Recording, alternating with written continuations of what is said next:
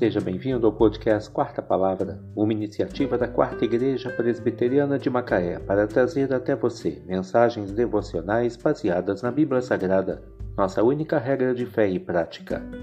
Nesta segunda-feira, 10 de julho de 2023, veiculamos da quinta temporada o episódio 190, quando abordamos o tema Casamento, Aliança de Amor.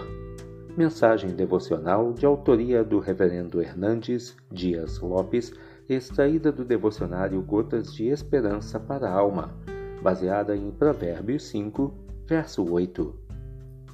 Afasta o teu caminho da mulher adúltera e não te aproximes da porta da sua casa.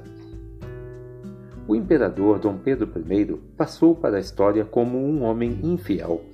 Ele teve várias amantes e muitos filhos bastardos. Ainda hoje, a infidelidade conjugal é a ordem do dia de milhões de brasileiros. A infidelidade conjugal parece estar na moda. As telenovelas incentivam o adultério e promovem a decadência da família. O índice de divórcios aumenta assustadoramente a cada ano e há muitos casamentos que, embora sejam mantidos, não têm mais um profundo compromisso de amor e fidelidade. A fidelidade conjugal é um quesito básico para a felicidade conjugal.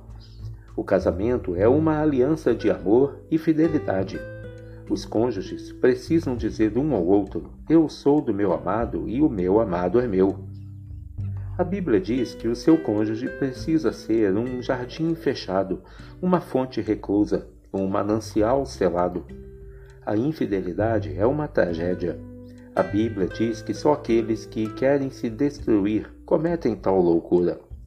A infidelidade destrói a honra, avilta o casamento, conspira contra a família. Tem consequências temporais e também eternas. A Bíblia diz que Deus julgará os adúlteros.